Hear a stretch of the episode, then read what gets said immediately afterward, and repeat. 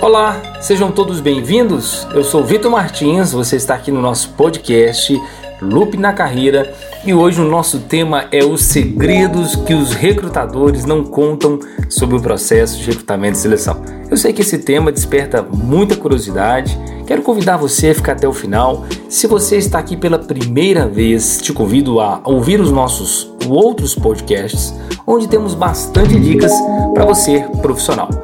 Revelar os nossos segredos é algo que é um pouquinho difícil para nós recrutadores, abrir todas as nossas estratégias, mas hoje eu acho super válido a gente fazer algumas ponderações para você candidato que sempre está na dúvida, como que funciona, como que são os critérios. Então, aqui agora vamos revelar algo bem importante.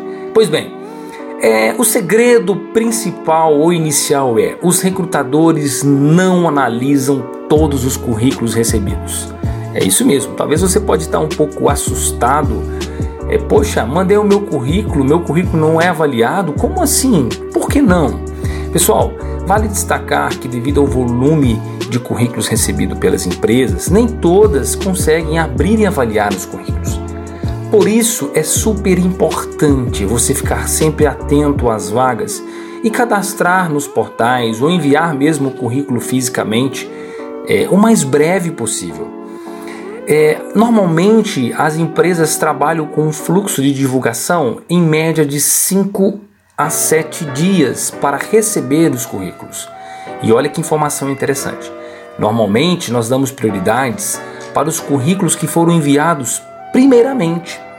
Vale a pena também destacar que hoje nós utilizamos de inteligência artificial onde já aplicam filtros que facilitam o momento da triagem. É por esse motivo que nós não conseguimos analisar todos os currículos ou abrir todos os currículos, onde todos os candidatos ficam naquela expectativa. Poxa, mas por que, que eu não recebo um retorno? Por que, que eu não consigo participar do processo seletivo?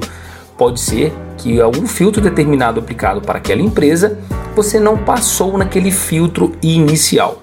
Vale destacar, pessoal, que é uma metodologia da Loop RH e metodologia de outras empresas que são bem próximas do que estou passando para vocês. Pode ser que outras empresas utilizam de outros métodos, enfim, mas a maioria esmagadora não consegue abrir e analisar todos os currículos. Portanto, fique atento aos prazos, é, já envia o quanto antes, formalize para você conseguir realmente ter a oportunidade de ser analisados, tá certo? Outra dica nem sempre aqueles com melhor experiência serão, serão selecionados para uma vaga. Então, fatores técnicos não são os únicos na hora de decidir se um candidato é apto ou não para uma vaga. Não necessariamente o profissional com mais experiência no currículo conseguirá a oportunidade. Muitas pessoas não conseguem enxergar esse fator e acabam acusando os processos seletivos de serem parciais e combinados. A verdade é que durante todas as análises feitas pelos recrutadores, por nós, ele também está querendo entender se você possui compatibilidade com a empresa contratante em termos de valores, estilo de trabalhos e comportamentos. Já tenho falado por diversas vezes nos meus canais de comunicação que hoje a parte comportamental e o fit cultural é o que decide se aquele candidato avança o processo ou não. Outra dica importante: nós utilizamos de inteligência artificial para analisar o currículo. Então vale a pena vocês ficarem bem cientes que hoje a maioria das empresas especializadas em recrutamento e seleção já tem softwares disponíveis para avaliar as suas competências. Quando você cadastra em uma vaga, muitas das vezes você é submetido até a alguns testes comportamentais, já é uma inteligência artificial que está sendo utilizada para já fazer uma análise do seu perfil.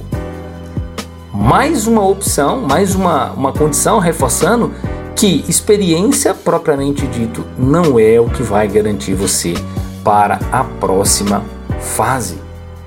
E se seu currículo parecer confuso ou poluído na primeira batida de olho, você pode ter certeza que provavelmente será descartado. Poxa, mas como assim? Bateu o olho e não gostou? Por que, que não viu tudo?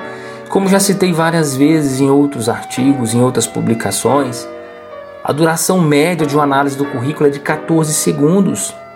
Portanto, muito cuidado ao enviar o documento, ao formalizar, pois a análise ele é muito rápida. Agora, se tratando diretamente é, da parte das entrevistas, cuidado com as gafes. Basta uma gafe para que suas chances de contratação sejam extintas. É isso mesmo. Então, construir uma imagem positiva durante o processo seletivo é algo crucial para a sua contratação. Se o recrutador tiver uma má impressão, duvidar de suas capacidades técnicas ou achar que seu comportamento foi inadequado, você pode ter certeza que a sua continuidade será descartada. E dentro desse contexto, destaque-se a importância de causar uma boa impressão. Não só durante a entrevista de emprego, mas na troca de e-mails, na troca das mensagens, principalmente do WhatsApp. Às vezes, um erro de gramática, por exemplo, pode causar um impacto muito maior do que você pode esperar e você ser eliminado, às vezes, pela mensagem pelo WhatsApp uma mensagem que você usou de forma informal, ou um erro gramatical, é, enfim. Então, muito cuidado com as gafes no processo de recrutamento e seleção. E falar de causar boa impressão, tem uma frase muito interessante que eu também já disse outras vezes: você não tem a segunda oportunidade para causar a primeira impressão. Você tem aquele momento. Então aquele momento ele é único, aproveite, explore aquele momento para você encantar o recrutador. Outro ponto, e é um ponto muito polêmico, né? o seu comportamento nas redes sociais também é crucial para a sua contratação. A discussão sobre esse ponto pode ser extensa, mas vamos tratar do assunto de maneira prática. A maioria dos recrutadores confere suas redes sociais para analisar o seu comportamento e o tipo de conteúdo que você publica. A pretensão por trás dessas verificações é entender um pouco mais sobre o seu perfil mais uma vez, pessoal, para analisar se aquela empresa é ideal para você. Nós conseguimos perceber quando tem candidatos que querem ser uma fantasia. Ele se comporta na rede social de uma forma, no processo seletivo ele se comporta de outra. Sendo assim, a gente consegue confrontar para analisar todos os pontos. Outra informação muito interessante: se você negociar o seu salário, provavelmente você consegue uma remuneração maior. Interessante esse ponto, né? Então você quer me dizer, Vitor, que o salário proposto, se eu apertar um pouquinho, eu consigo um pouco mais? Na maioria, do, na maioria dos casos, sim. Processo de recrutamento e seleção é uma negociação. Claro que vale a pena a gente abrir uma, uma aspas, abrir um parêntese, melhor dizendo, que tem empresas que já anunciam no mercado o máximo do que pode comprometer com aquele colaborador. Mas, em várias oportunidades, às vezes a remuneração é passivo de negociação e o candidato não negocia.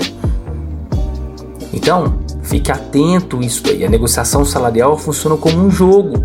Tanto o candidato quanto a empresa estarão tentando controlar o cenário para vencer.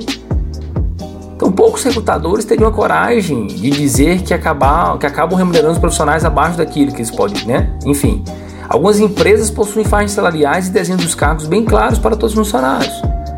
Lembrando, algumas, né? Não são todas. Então, negociar a questão salarial é muito importante. Outro ponto que vai afastar você da contratação é você querer gerar intimidade demais com o recrutador.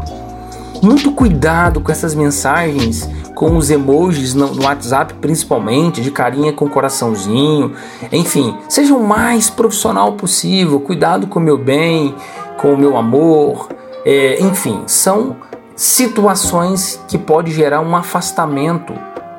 Falei aqui agora da má impressão, das gafes. Pode ser que isso também é, você transpareça uma certa imaturidade muito cuidado com o grau de intimidade que você quer gerar com o recrutador. Outro ponto, não utilize a religiosidade como carro-chefe.